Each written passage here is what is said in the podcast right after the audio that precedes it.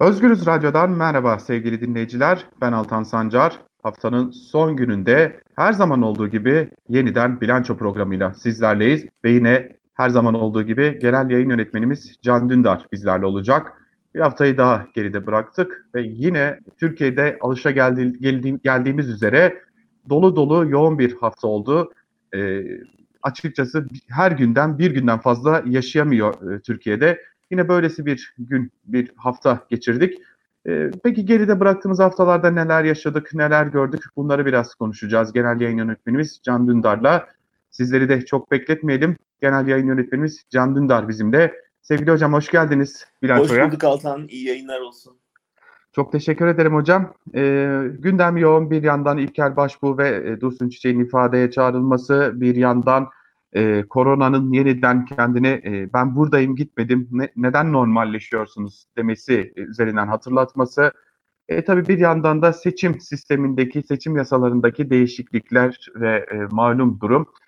E, bilemedim hangi konudan başlamalı hocam. Bu defa size yani bırakayım. Müyesser aslında, Müyesser en sıcağı galiba. Evet. E, Müyesser'in tutuklanması çok yeni henüz. İstersen onunla başlayalım. Evet, e, yani ben de kendisini şahsen birebir tanıyorum. E, belki e, şunu söylemekte fayda var. Biz çok tartıştık kendisiyle. Hani e, Twitter'dan ve e, özel mesajlarımızda o benim görüşlerime katılmazdı, ben onun görüşlerine katılmazdım. E, çok tartışırdık. O beni eleştirdi, ben onu eleştirirdim ama bir şey vardı ki Müesser Yıldız gerçekten bir gazeteciydi ve e, gördüklerini yazan bir gazeteciydi ve e, gazetecilik faaliyetleri nedeniyle tutuklandı ama e, bizim alışkın olduğumuz bir e, suçlamayla tutuklandı.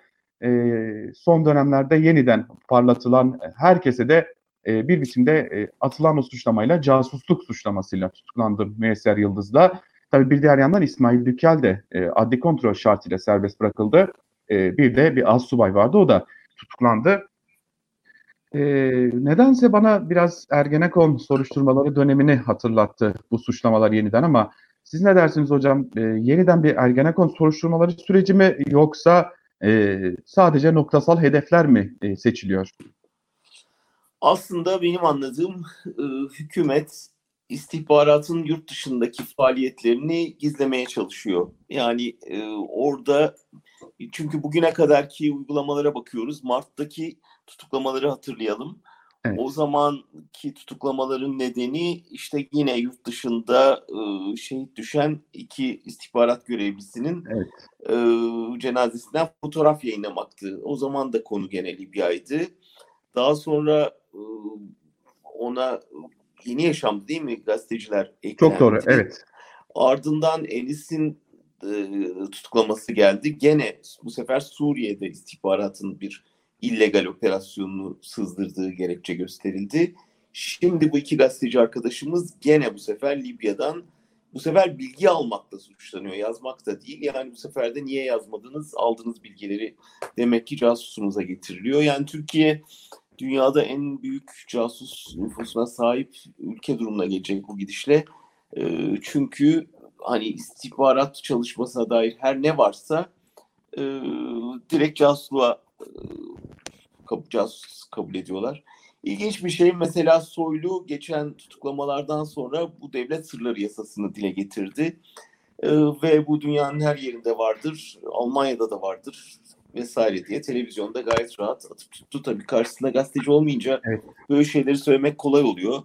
Ee, devlet sırları yasası üzerine çok çalıştım ben. Ee, Ki aynı üzerine, zamanda mağdurusunuz. Üzerine tez yazmışlığım da var, mağduruyum. Yani e, onun için konuyu gayet yakından biliyorum. Özellikle Almanya'da şimdi e, Almanya'da bu konudan tutuklu bir tek gazeteci yok cezaevinde. Yani aday onu belki İçişleri Bakanı'na yazıp bildirseler iyi olur. Ee, evet devlet sırları yasası her yerde var. Evet her devletin kirli sırları olabiliyor. Ama bazı devletler e, bunları örtbas etmek için gazeteci tutuklamayı tercih ediyor. Bazı devletler e, kendi öz eleştirisini veriyor. Yani e, benim bildiğim kadarıyla Almanya'da bu konudaki son gazeteci tutuklaması 1960'lı yıllarda Der Spiegel'in yayın yönetmeninin tutuklanmasıdır.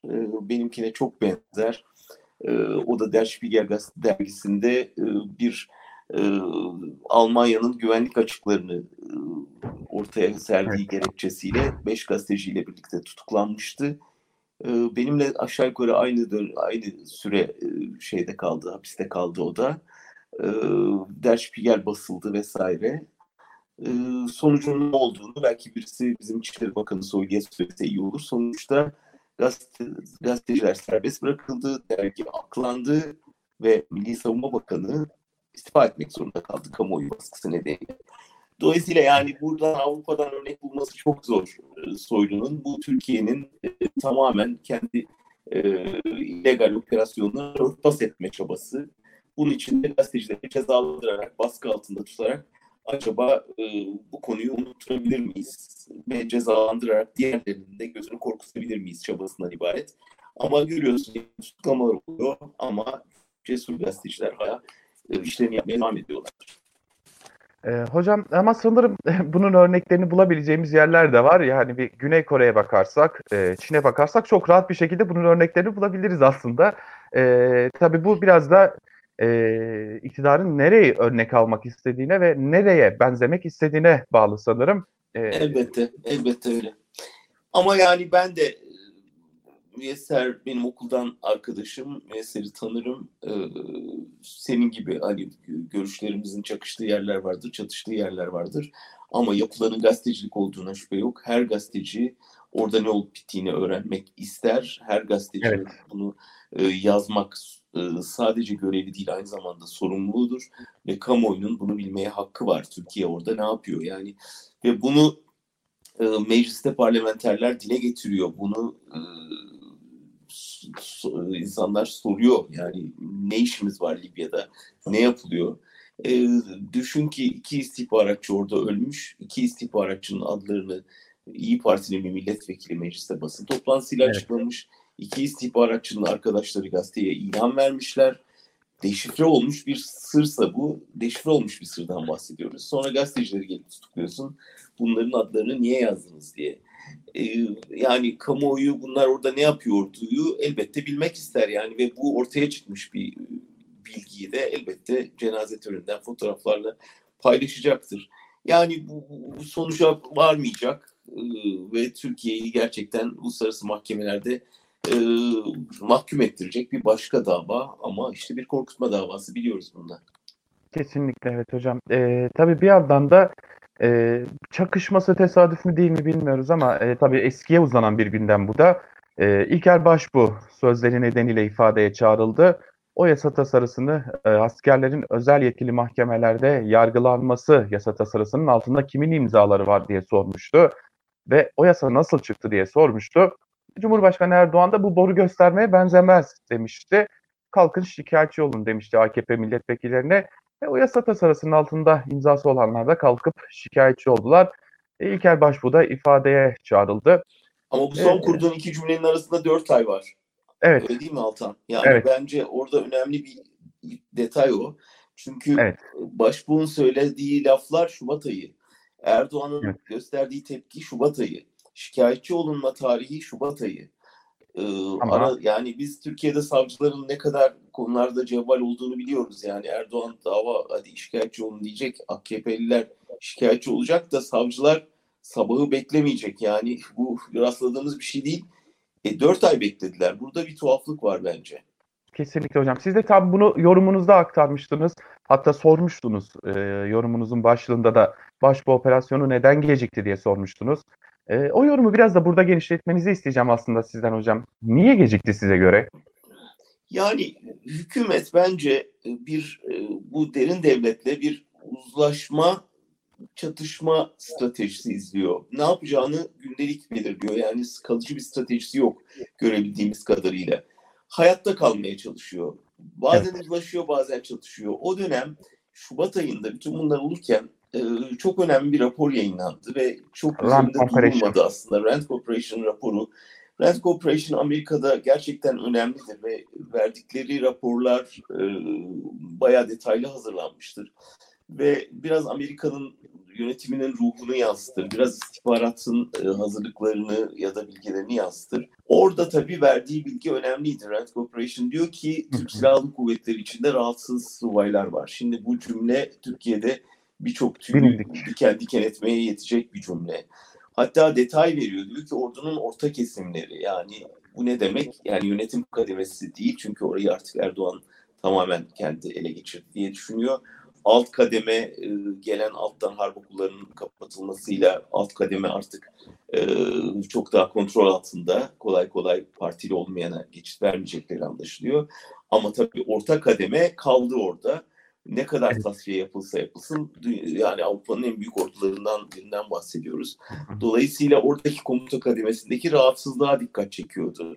Ve tam üzerine başbuğun demeci gelince bir panik oldu zannediyorum ama tabii bir başbuğun ifadeye çağrılma hali ordunun içinde bunun yaratabileceği sıkıntılar vesaire muhtemelen o dönem çok da e, cesaret edemediler. Tabii bir de Rusya faktörü vardı. İşte evet tam İdlib meselesinin e, gündemde olduğu dönem tam Türkiye Rusya'ya bütün atılımını yaparken birden İdlib saldırısıyla e, eyvah Putin dostumuz zannediyorduk değilmiş deyip tekrar batıda bir çare arama dönemi. E, fakat geçen dört ayda e, bir Türkiye Rusya'dan tamamen umudu kesmiş görünüyor. Tekrar yörüngeyi batıya, Avrupa'ya, Amerika'ya çevirdi. S-400'leri rafa kaldırdı e, ve yeni ittifak arayışlarına girişti. Dolayısıyla hani e, bir başka yönelim oluştu. İkincisi Ağustos geliyor ve tabii Yaş. Yüksek Askeri Şura'dan büyük tasfiye bekleniyor. E, bir büyük operasyon olacağı belli ordu içinde. E, işte bir şekilde şimdi cesaret ettiler diye bakıyorum. E, dolayısıyla bir açısı bu. Bir açısı da AKP e, çok iyi biliyor Gülen'le suç ortaklığını. Ve aslında başbuğun söylediği şey de bu. Ve işte bir başka örneğini AKP'li bir yetkinin e, ağzından duyduk. Yani bunu neden yaptık biz diye. Bir televizyon evet. canlı yayınında e, sen de verdin. E, işte biz Kemalistleri tasfiye için Gülencileri kullandık e, itirafı. Bunun doğru olduğunu herkes biliyor. O bir itiraftı ve Başbuğ'unki de buna dikkat çeken bir şeydi. Siz Gülencilerin önünü açtınız. Dolayısıyla eğer bir şey arıyorsanız FETÖ terör örgütü gidin o yasa teklifini verenlere bakın dedi. Ee, şimdi Başbuğ ifadeye çağrıldı. Gidip ne diyecek? Diyecek ki basit bir şey söyledim. Ben 10 yıl orgenerallik yaptım. Milli İstihbarat Teşkilatı bana bir tek e, Gülenci'nin adını vermedi. Halbuki anlaşılıyor ki ordunun işi Gülenci kaynıyormuş. E bu nasıl istihbarat evet. teşkilatı? Ya bilmiyor beceriksiz ya biliyor gizliyor suç örgütüne ortak. Yani bunu söyleyecek. İki, e, parti bunun e, bu örgütün bir siyasi kolu gibi çalıştı. Çünkü onların işine gelen yasaları çıkardı. Bunu dediği zaman ne diyecekler başbuğa? E, devlet sırrını ifşadan tutuklusunuz mu diyecekler. O zaman ordu içinde buna nasıl bir reaksiyon olacak? Bir. İkincisi yok öyle demezlerse peki paşam haklısınız derlerse de suçu kabul etmiş olacaklar. Neresinden baksanız e, bence büyük hata e, ama e, şu anda ne yaptıklarının çok farkında olduklarını da zannetmiyorum. Daha öfke ve e, reaksiyonel gidiyorlar diye düşünüyorum. Evet, eee, aslında AKP iktidarını, eee, tanıdığımız kadarıyla, hani, biraz da olsa uzun vadeli planlar yaparak hareket eden bir, eee, AKP tanımıştık biz aslında ama son dönemlerde artık anlık reaksiyon gösteren, anlık olarak, eee, bir şeyler yapan ve sonunu düşünmemeye başlayan bir, eee, AKP iktidarıyla karşı karşıyayız. Bu da tabii sanırım Çok biraz da, eee, anketlerden gelen sonuçların da can sıkıcı olmasının, eee, etkisi var ga galiba. Aynen. Ee, İki tabii, nedeni var. Bir tamamen bir karar mekanizması tamamen Erdoğan'a endekslendi. Yani hiç evet. kimsenin düşünmediği belli yani. Sarayda e, herkes Erdoğan'ın ağzının içine bakıyor. O da artık gündelik kararlar alıyor. Yani bir e, normal partilerde görmeye alışkın olduğumuz bir danışma mekanizması olmadığı için bu şey Erdoğan'ın o gün sabah nasıl bir ruh haliyle uyandığıyla ilişkili oluyor. İki, senin de dediğin çok önemli e, hep AKP'nin uzun dönem strateji yaptığını düşündük. Bunu e, gördük ama e, e, işte son kamuoyu yoklaması ne diyorlar? Son 15 yılda ilk kez %30 evet. gördü AKP oyları. E bu, bu durumda bir şey yapması lazım. E, çünkü aslında çok ilginç bir sonuç çıkıyor. E, ülkede bir kaos ortamı olduğu zaman insanlar güvenliği e, bir numaralı madde haline getiriyorlar. O kaos dindiği zaman bir şekilde e, ekonomi bir numaralı gündem ve endişe maddesi haline geliyor. Yani insanlar e, tencerem nasıl kaynayacak derdine düşüyorlar. Öyle düştüğü zaman da tabii hükümetle arasına mesafe koymaya başlıyor. Çünkü bu olup bitenlerin başına gelenlerin bu işsizliğin, yoksulluğun nedeninin hükümet olduğunu görüyor. Dolayısıyla şu anda ekonomi açık ara yüzde elli insanların e, bir numaralı sorunu. Şimdi bu durumda bir şey yapması lazım hükümetin ne yapması lazım? Ekonomiyi bir numaralı sorun olmaktan çıkarmak için ya ekonomiyi düzelteceksin ya diğer sorunları öne, öne çıkaracaksın. Yani e, terör mesela bir numaralı sorun haline gelecek ya da ülkenin bekası. E, dolayısıyla şu an ben biraz e, riskli bir dönemden geçtiğimizi düşünüyorum. Hükümetin e, yaratması muhtemel yeni gündem maddeleri açısından. Çünkü Ayasofya bu değil mesela. Ayasofya krizi e, insanlara ekonomik derdini unutturacak bir şey, bir beka sorunu değil. E, bunu ortaya attılar ama zayıf kaldı. Bunu görüyorlar. Dolayısıyla bir şekilde insanların dikkatini mutfaktan uzaklaştıracak bir e, büyük komplonun ortaya çıkması, bir suikast planının ortaya çıkması, yurt dışında Türkiye'nin bir e, beka sorunuyla karşı karşıya kalması, Yunanistan'la bir e, gerilim yaşaması falan gibi daha büyük şeylere ihtiyaç var. Acilen e, hükümet cenahının öyle bir şeyler üretmesi gerekecek. Ki zaten bir Yunanistan'ı da yoklamadık değil aslında hocam. Her tarafı ama... her tarafı yokluyorlar aslında Altan. Yani şu anda evet. mümkün olan bütün kapıları çalacaklar bunun için. Ee, kesinlikle öyle hocam. Tabii e, bu ihtimaller olur da gerçekleşmezse bunun hazırlığını da yapıyorlar tabii. Bir de seçim yasası hazırlığı var. E, e, daraltılmış bölgeler, e, 3 aşamalı barajlar, 5, 10 ve 20'lik barajlar, e, artık her e, şehrin artık 5 milletvekili bir bölgeye sıkıştırılarak bu şekilde özellikle İç Anadolu'dan ve biraz da İstanbul gibi büyük şehirlerden, Ankara gibi şehirlerden alacağı oylarla çoğunluğu yakalama hevesinde AKP. Ee, bir de bunun hazırlığı var. Ee, ama bu aynı zamanda dikkat çekici bir sonuç yaratacak. Ee, MHP'yi de zora sokacak bir düzenleme. Ee, MHP lideri Devlet Bahçeli bir çağrı yaptı. Bunları değiştirelim, düzenleyelim dedi ama e, bu düzenleme MHP lideri Devlet Bahçeli'nin de yüzünü çok da güldürecek bir düzenleme değil ama aynı zamanda e, HDP'yi de e, fazlasıyla olumsuz etkileyecek bir düzenleme. En azından Batı illerinde olumsuz etkileyecek bir düzenleme. E, baktığımızda MHP ve HDP artık oylarla vekil çıkaran, e, en çok vekil çıkaran e, iki parti gibi görünüyor. E, özellikle Batı illerinde e, baktığımızda HDP'nin Kocaeli'nden bir milletvekili var e, ve bu milletvekili aslında biraz da artık oylarla seçilmiş bir vekil. Ama bu düzenleme geldiğinde e, öyle görünüyor ki MHP'nin de HDP'nin de o artık oylarla çıkan milletvekilleri ve yine e, o azıcık oyla çıkan milletvekilleri batıdan çıkamayacak. E, belirli bölgelere hapsolacaklar. AKP bunu uzun zamandır gündemine alıp indiriyordu. Öyle görünüyor ki bu defa e, çok iyi bir biçimde gündemine almış durumda. E, malum Abdülkadir Selvi'ye dahi bunları yazdırmaya başladıklarına göre e, artık gündemimize girecek gibi görünüyor. E, AKP artık bugün Aydın Engin'in sorusuyla size devredeyim hocam. Daha doğrusu Ali Sirmen'in çok özür diliyorum. Ali Sirmen'in de bir sorusu vardı. Seçimle giderler mi sorusu. İşte tam da bu düzenlemelerle biraz da bu e, soru da e, gündem kazanmaya başlıyor. AKP seçimle gitmemeye de mi hazırlanıyor size göre hocam ve bu düzenlemeler neyi getirecek? Yani şu cümleyi yüksek yüksek sesle söyleyip büyük harflerle yazıp bir yerlere assak iyi olur. Gitmemek için her şeyi yapacaklar. Bunu tekrar edelim. Gitmemek için her yolu deneyecekler.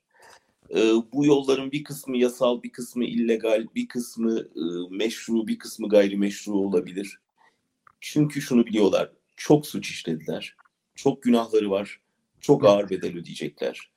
Bir insan, bir parti, bir iktidar bu kadar günahı varsa e, ne yapıp yapıp tırnaklarıyla e, olduğu yere yapışması lazım.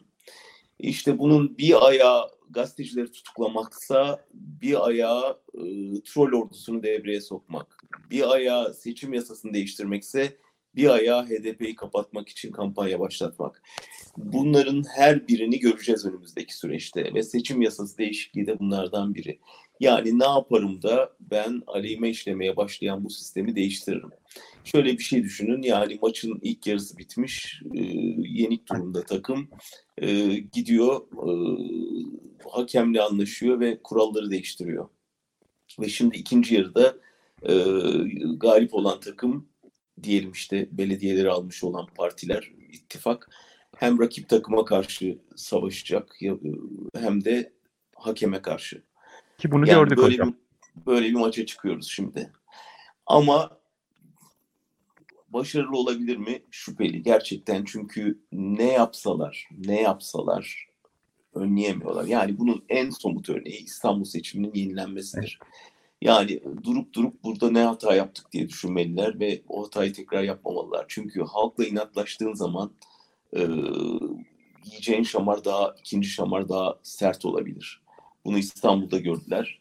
Dolayısıyla seçim yasasının da ben çok kurtaracağını düşünmüyorum artık. Ee, hani bir e, hep söylenir ama hani ben gerçekliğini gerçekten de e, yatsımıyorum hocam.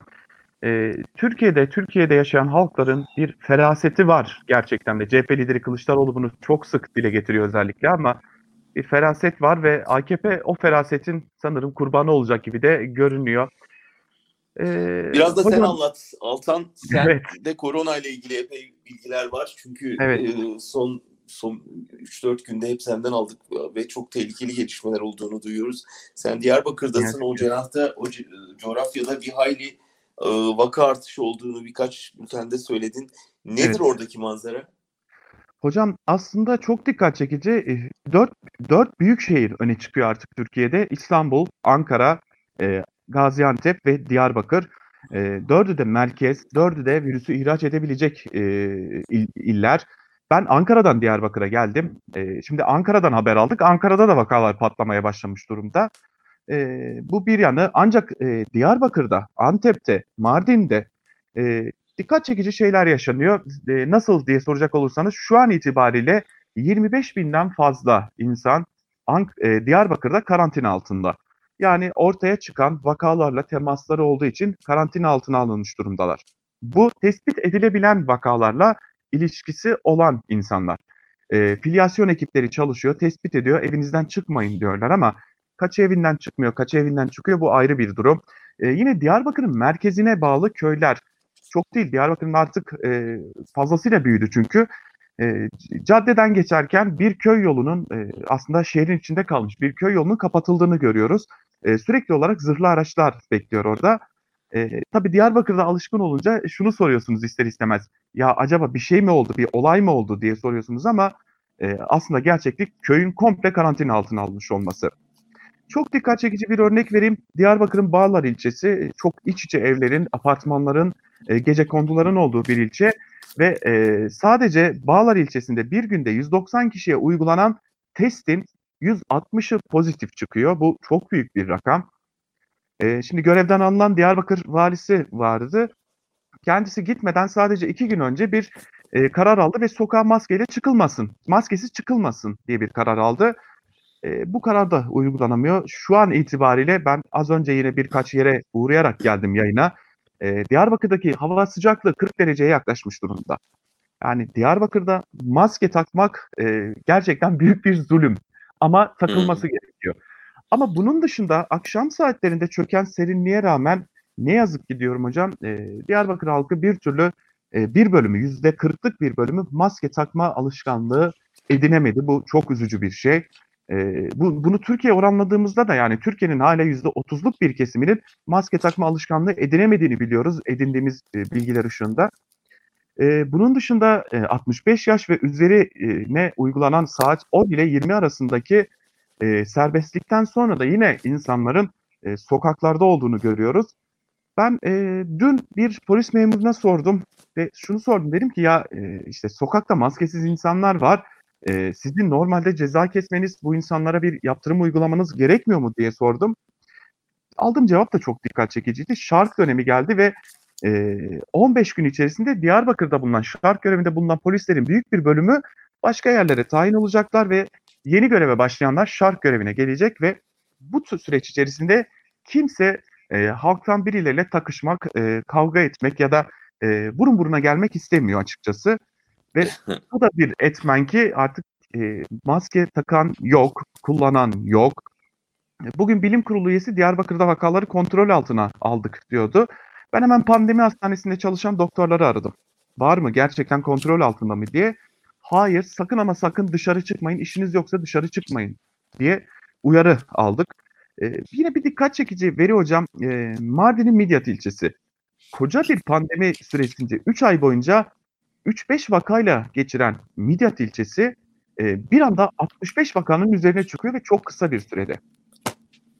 Diyarbakır'ın en küçük ilçelerinde bile yüzlerce insan karantinada ve bu buradan bir de e, yayılmaya başlamış durumda.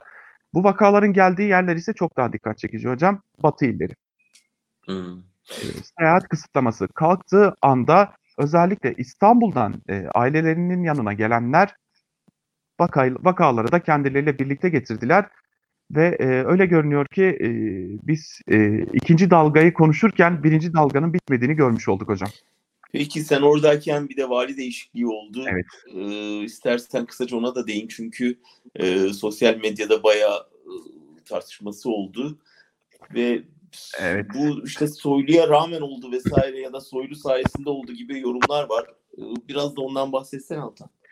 Evet, e, aslında çok dikkat çekici bir zamanlaması vardı. E, biz e, Mardin'deydik. Mardin'de e, hem e, HDP'lilerle hem e, diğer isimlerle görüşüyorduk. E, Mustafa Yaman konusu açıldı, Mardin valisi konusu açıldı öncelikle. Çünkü Mardin'e gidenlerin ilk e, önceliğidir e, Mustafa Yaman ne olacak sorusu. E, çünkü ilçede yaşayanlar da, e, ilde yaşayanlar da kendisinden şikayetçidirler. Akşam döndük ve geldik. E, oradaki insanlar bize arkası çok güçlü demişlerdi. Ve e, biliyoruz ki belediyedeki faaliyetlerini incelemek için 5 İçişleri Bakanlığı müfettişi e, yaklaşık bir aydır belediyede inceleme yapıyorlardı. Diyarbakır valisinin durumu biraz daha ilginç çünkü kendisi de kayyumdu. E, eski kayyumun e, işe aldıklarıyla e, kendisinin kayyum olarak gel, geldiğinde getirdiği kadrolar arasında bir uyuşmazlık vardı ve eski kayyumun yani e, Cumali Atilla'nın e, yönetiminde e, bu va, valiliğe ve belediyeye girenler özellikle e, şunu söylüyorlardı. Biz bunu göndereceğiz diyorlardı ve nasıl olduysa başardılar. Şimdi e, özellikle bu iki isme baktığımızda Milliyetçi Hareket Partisi'ne de e, ve aynı zamanda İçişleri Bakanı Süleyman Soylu'ya da yakın isimler olduğunu biliyoruz. Sadece bunların değil, görevden alınan, merkeze çekilen e, 17 valinin de e, dikkat çeken profili böyle. Milliyetçi Hareket Partisi ve e, Süleyman Soylu'ya yakın olmaları. E, gönderilen isimler de yine dikkat çekici. Hatta Diyarbakır'a gönderilen vali Münir, Münir Karaloğlu'nun da ki kendisini tahta oturan fotoğrafıyla hatırlayacağız. Evet. E, Cumhurbaşkanı Erdoğan'ın hemşerisi olduğunu biliyoruz. Cumhurbaşkanı Erdoğan'la yakın ilişkisi olduğunu biliyoruz. E, kendisinin de tabii ki sicili pek iyi değil. Van depreminden ya da Antalya'da yurttaşlara hakaret etmesinden e, iyi bir sicili yok ama bu valilere ilişkin değişiklikler iktidar içindeki çatışmanın bir diğer önemli göstergesi gibi görünüyor. E, zira e, İçişleri Bakanı Süleyman Soylu'nun o istifasından sonra yaşanan dönemde e, kendisine yakın valilerin e, merkeze çekilmesi dikkat çekici bir durum. Yani şu aslında görünüyor, Soylu e, hem kamuoyu araştırmalarında öne çıkıyor Erdoğan'ın popülaritesine neredeyse yaklaşan ve parti içinde şu anda en popüler isimlerden biri haline geliyor. Ama öte yandan belki de bu nedenle e, Erdoğan'la e, bir mesafesinin oluşmaya başladığını da görüyoruz. Çünkü Erdoğan tabii kendisine rakip çıkacak böyle bir ismi sevmez. İkincisi istifasında onu tırnak içinde affetmek zorunda kaldı. Evet. Bunu da bu tür e, despotik liderlerin pek hazmedemeyeceği bir şey. Normalde gidene tamam git yerini dolduracak elbette bir sürü insan var denir. Burada Erdoğan e, Soylu'nun e, gücünü bildiği için e, gitme kal demek zorunda kaldı ki ama o günden beri de onu tekrar istifaya zorlayacak küçük hamleler yapıyor. Yani bu da yani biz seni şey affettik ama yerini bil çok öne çıkma mesajı diye algılıyorum ben. Evet hocam tabii bir, yandan da kabine değişikliği konuşuluyor Temmuz ayı içinde çünkü. Ee, en azından Binali Yıldırım mı Mustafa Şentop mu meclis başkanı olacak? Kim Cumhurbaşkanlığı danışmanlığına kim yeni kabinede yer alacak gibi sorular da dönüp duruyor. Ee, tabii e, pek az konuşulsa da İçişleri Bakanı Süleyman Soylu'nun koltukta mı oturacağı yoksa başka bir göreve mi getirileceği de e, Temmuz ayı içerisinde göreceğiz. Ama artık e, Ankara'da şundan eminiz ki kabine değişikliği ısınmaya başladı. Çok yakında bunun da haberini alacağız gibi görünüyor hocam. Peki Altan. Ee, hocam e, bu haftalıkta bu kadar diyelim. E, son olarak sizin eklemek istediğiniz bir şey varsa onları alın. Yani ben de doğrusu bir Ankaralı olarak Ankara'dan kötü haberler aldığımı sürekli söylemek zorundayım. Yani koronaya ilişkin e, hastanelerde yoğunlaşmanın başladığına dair e, pek yazılıp çizilemiyor malum nedenlerle e, ama doğrusu bunun çok dikkatle takip edilmesi lazım. E, Türkiye bu karanlıktan çıkar ama sağ çıkması önemli. O yüzden hepimizin çok daha dikkatli olması gereken bir dönemdeyiz. Kesinlikle. O zaman şöyle bitirmek isterim ben de hocam. E, malum kimse bizi korumayacak. En azından halk kendini korusun. Ne olur ama ne olur hava sıcak biliyoruz ama maskesiz dışarı çıkmamaya, işiniz yoksa dışarı çıkmamaya hala özen göstermemiz gereken bir dönemden geçiyoruz diyelim. Ve çok teşekkür ederim hocam bilanço programı için bu haftalıkta. Ben teşekkür ederim. İyi hafta sonları. Çok teşekkür ederim hocam. Evet sevgili dinleyiciler bu haftalıkta bilanço programından şimdilik bu kadar. Haftaya tekrar görüşmek dileğiyle Özgürüz Radyo'dan ayrılmayın. Hoşçakalın.